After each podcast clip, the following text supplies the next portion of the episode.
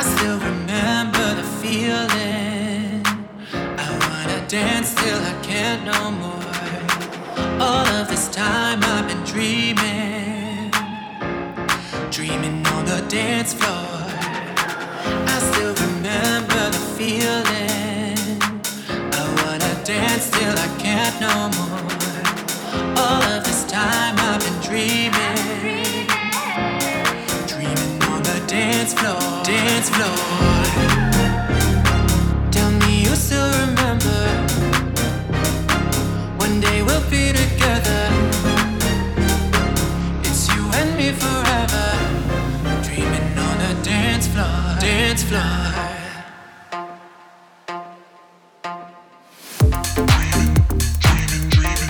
Hola, hola, un saludo muy especial para todas las personas que nos escuchan a esta hora en el podcast Más que un juego de Global Gamers y que llega a nosotros y a ustedes gracias a la página www.gglatam.com.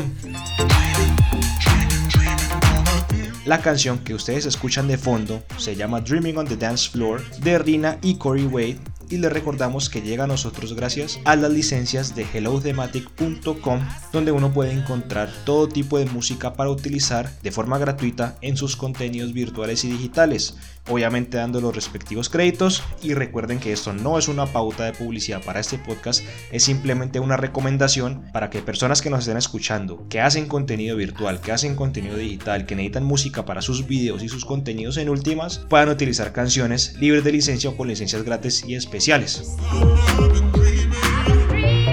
El capítulo de hoy está basado en una noticia muy importante que pasó un poco desapercibida hace unas tres semanas, y es que el Comité Olímpico Internacional publicó un informe en donde decían que iban a incluir cinco deportes virtuales como deportes olímpicos oficiales.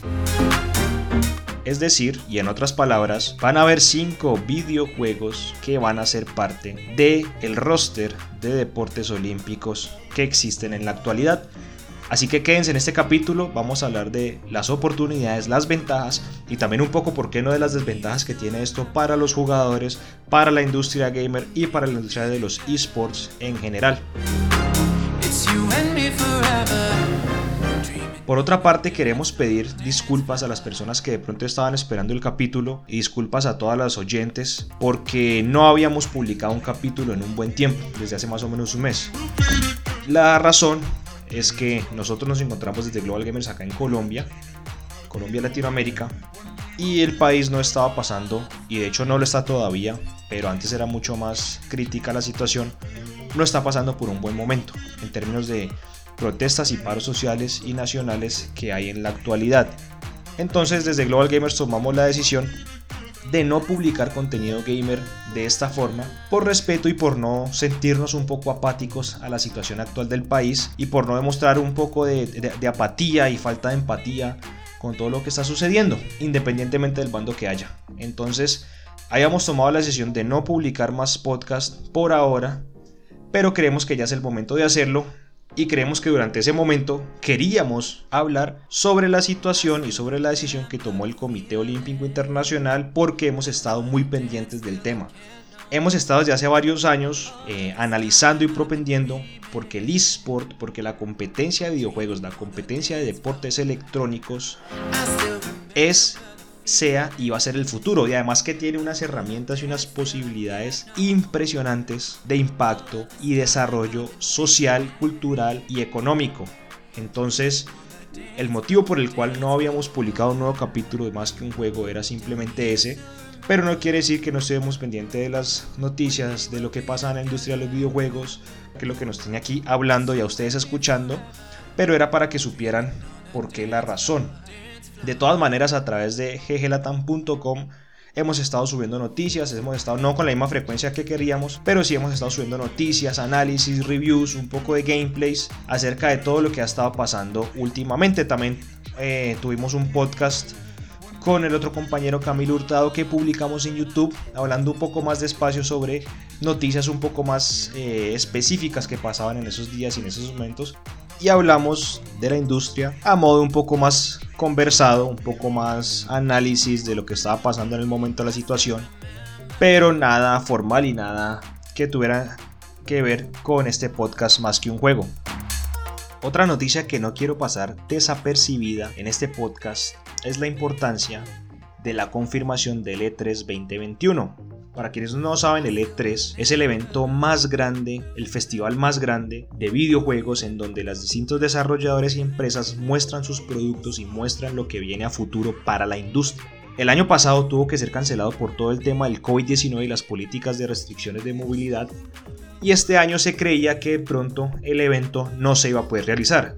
Sin embargo, la Entertainment Software Association, que es quienes organizan el E3, confirmaron que se va a hacer de forma virtual este año y va a ser totalmente gratis para las personas que quieran entrar, que es una oportunidad muy grande para personas que nunca han podido asistir, que siempre han querido ir al E3 pero nunca han podido asistir, pues puedan hacer parte del evento igual que el resto de las personas. Todo se va a hacer de manera virtual, repito, y de manera gratuita. En su blog, la ESA, que es la organización que les comenté, fue quien publicó cómo serían los detalles del E3. Este será el primer evento que hagan ellos totalmente digital y será a través de un portal en línea que ellos plantearon como objetivo es reducir la brecha ofreciendo experiencias distintas de las que tiene una exposición.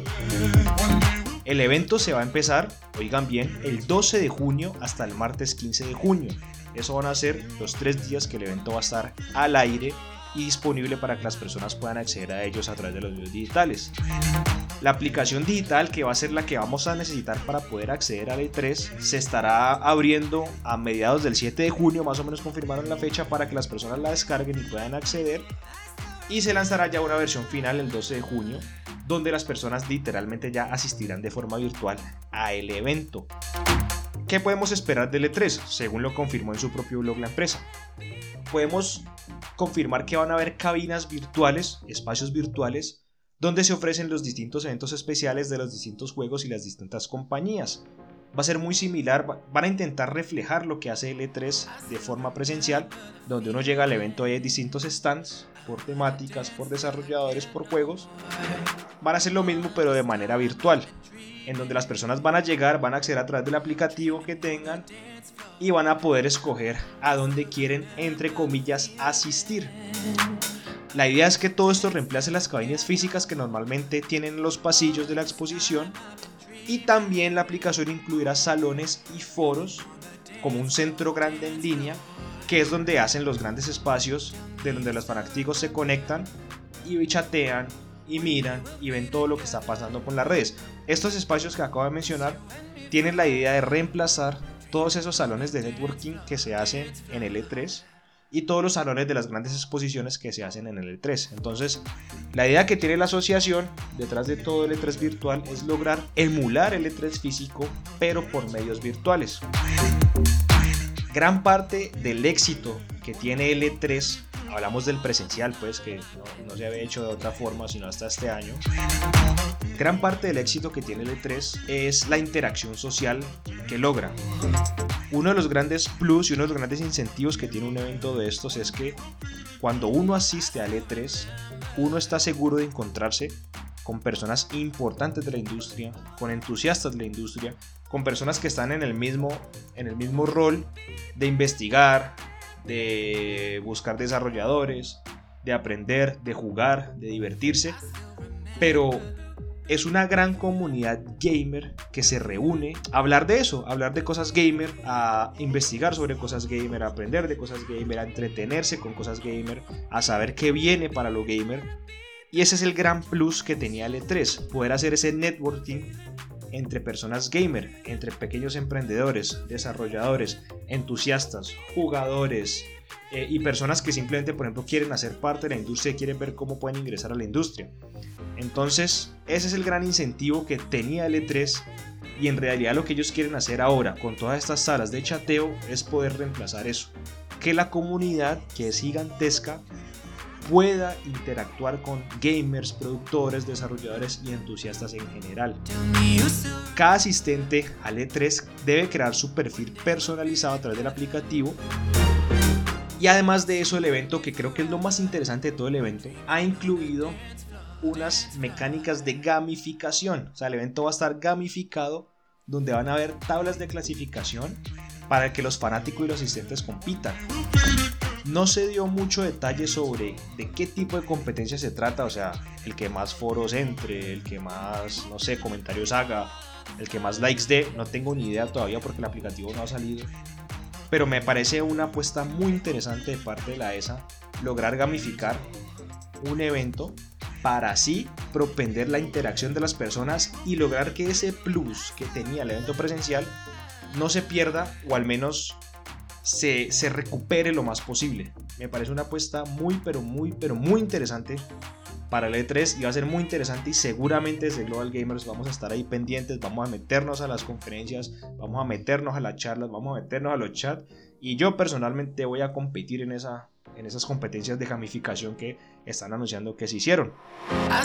Pero digamos que en realidad de eso se trata la, toda la, todo el E3 virtual este año. También anunciaron que todo será en vivo, es decir, no van a haber eventos pregrabados, no van a haber, no es que el desarrollador se va a grabar, va a subir un video, entonces tú vas y lo consultas, no, va a ser, van a ser temas en vivo, transmisiones en vivo a través del aplicativo y a través de todos los canales oficiales de Twitch y de YouTube de la E3.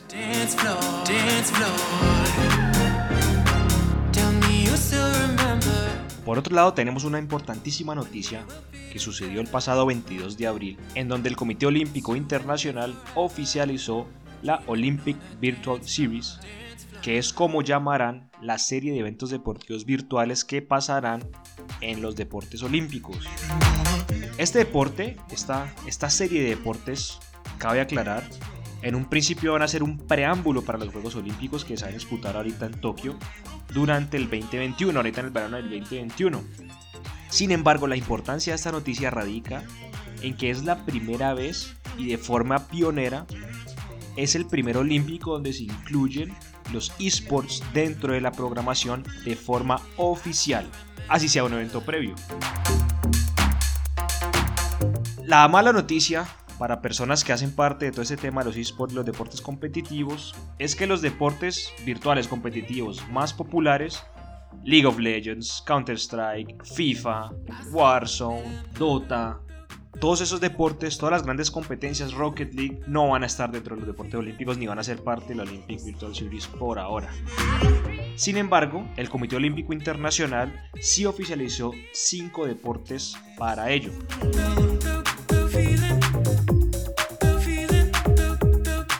Para de una vez salir de la lista de los juegos, que sé que lo que la gente se pregunta, hay que tener en cuenta lo siguiente.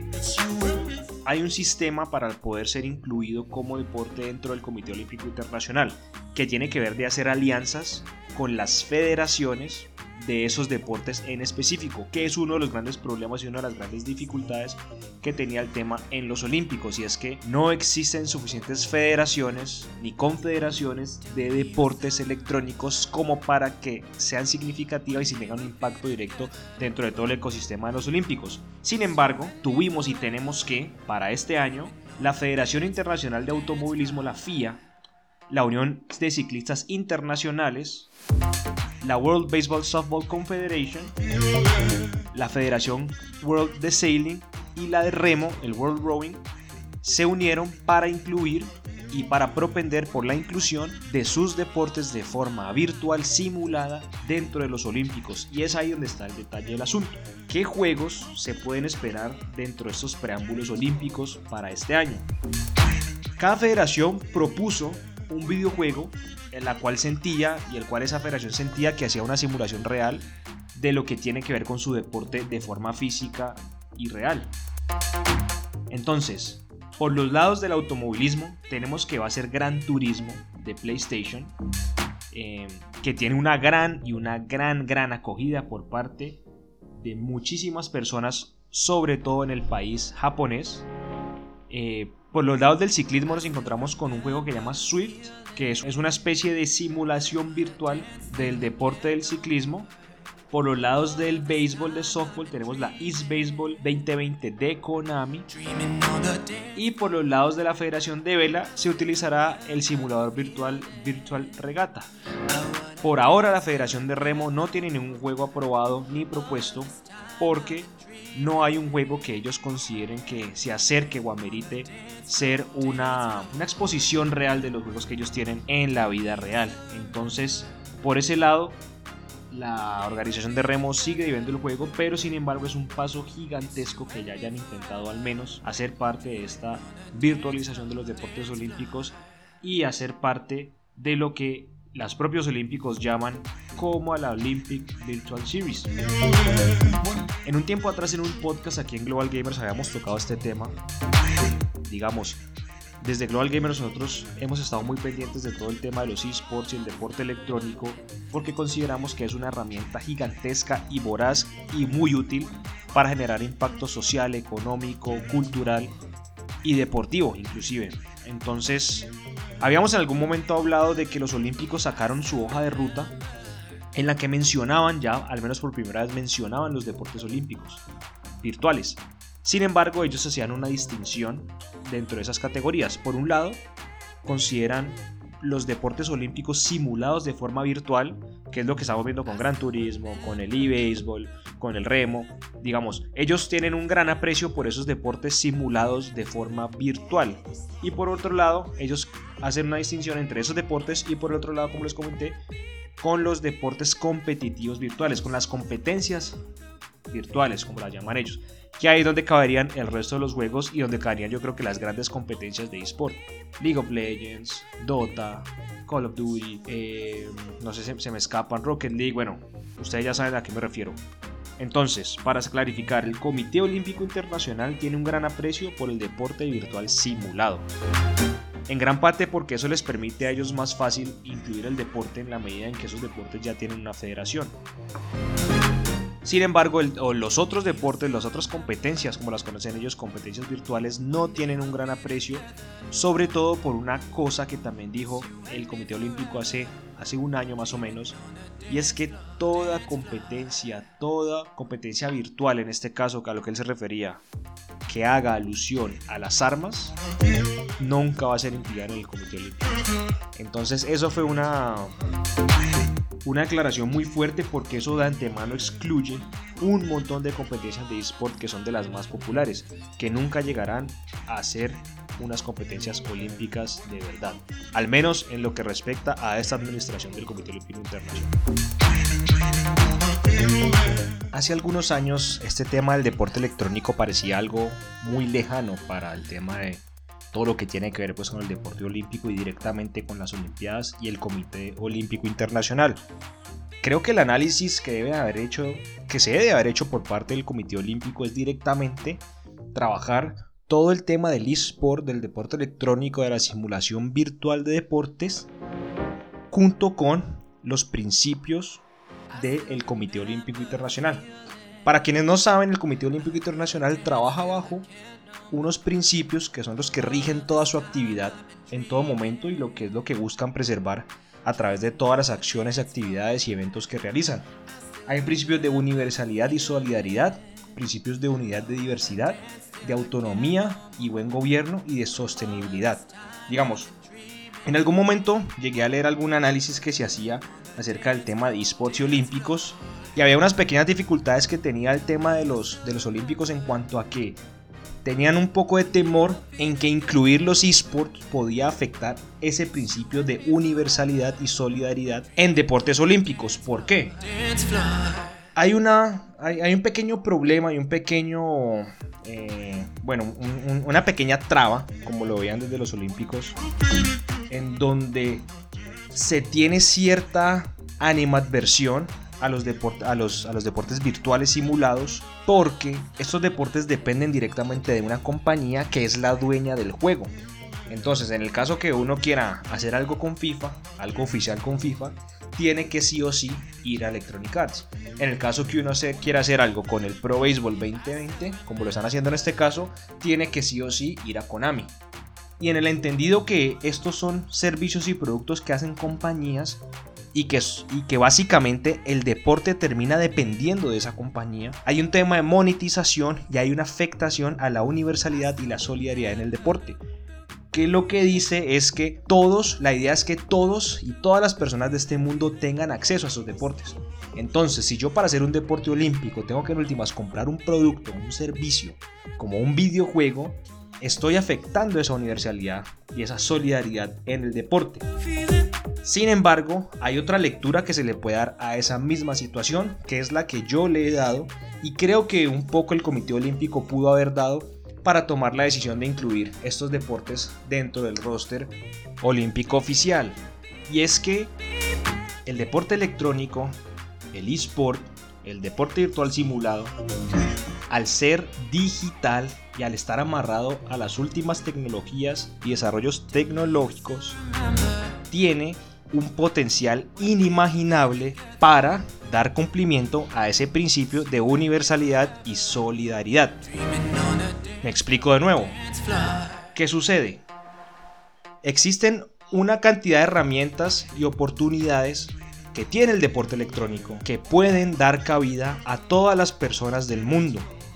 Por ejemplo, hace poco jugaba un juego de la Google Play Store que se llama A Blind Legend, que también referenciamos en uno de los primeros capítulos de este podcast y trata sobre un juego, una aventura diseñada para niños con problemas de visión, una discapacidad visual. Y entonces eso lo pone a uno a pensar. Imagínense las posibilidades si yo puedo hoy compartir lado a lado un videojuego, una aventura con un niño que tiene una discapacidad visual, yo estando lado a lado y disfrutar del mismo juego, imaginen las posibilidades que se van a tener a futuro en temas de deportes y competencias electrónicas oficiales. Imagínense ustedes poder tener una persona con cualquier tipo de discapacidad compitiendo mano a mano con cualquier otra persona del mundo. Y creo que ahí es en donde está el secreto de la universalización del deporte a través del deporte electrónico, deporte de simulación, eSport o como quieran que se llame. La tecnología, la digitalización abren un camino que antes no existía para permitir que personas con otro tipo de condiciones puedan participar y competir de tú a tú con otro tipo de deportistas o personas en competición.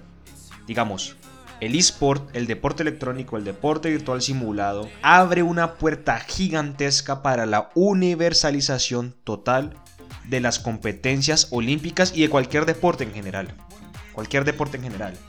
Todo lo que vemos con la capacidad que tiene la realidad virtual, la realidad aumentada a través de los celulares, todas las posibilidades de audio, sonido, tacto, todos los distintos sentidos del ser humano que se pueden manejar y mover, incluyendo el sentimiento a través de los videojuegos y a través de un tema como el eSport, es una puerta gigantesca y creo que ahí es donde está la gran oportunidad y donde está la gran visión que está teniendo el Comité Olímpico Internacional al incluir estos deportes electrónicos como parte de su roster oficial.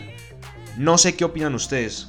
A mí en lo personal me parece una noticia fantástica, me parece que es un paso fantástico y me parece que en el futuro, a mediano y largo plazo, vamos a tener unas grandes competencias en donde las personas no van a pensar en género, no van a pensar en condiciones físicas, van a pensar es en la competencia, van a pensar es en cómo competir, van a pensar es en cómo deportivamente hacer lo mejor para derrotar al contrincante, que en este caso es otra persona bajo la cual no importa su condición física o cualquier tipo de discapacidad que tenga. Y esa es la mayor universalización que se puede lograr con el deporte a través del deporte electrónico.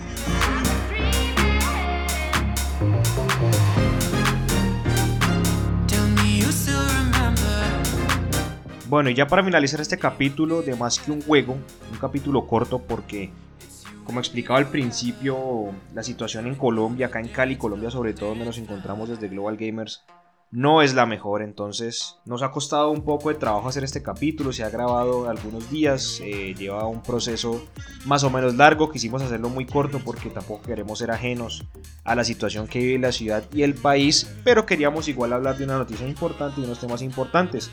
Vamos a estar muy pendientes del E3 que ya se acerca esta semana Eh, y vamos a estar muy pendientes de todas las noticias, todo el tema, todo lo que tiene que ver con este tema del deporte electrónico olímpico ahora. Y nada más que agradecerles. Recuerden que estamos a través de todas las plataformas de streaming, de podcast y que nos pueden visitar en nuestra página www.gglatam.com y ahí tendrán información sobre el mundo de los videojuegos. Los esperamos y esperamos que hayan disfrutado de este capítulo. Nos vemos en el próximo capítulo de Más que un juego.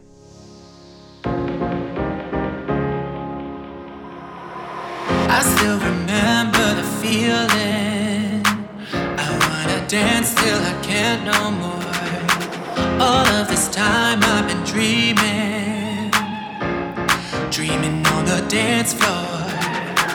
I still remember the feeling. Dance till I can't no more. All of this time I've been dreaming, dreaming on the dance floor, dance floor. Tell me you still remember.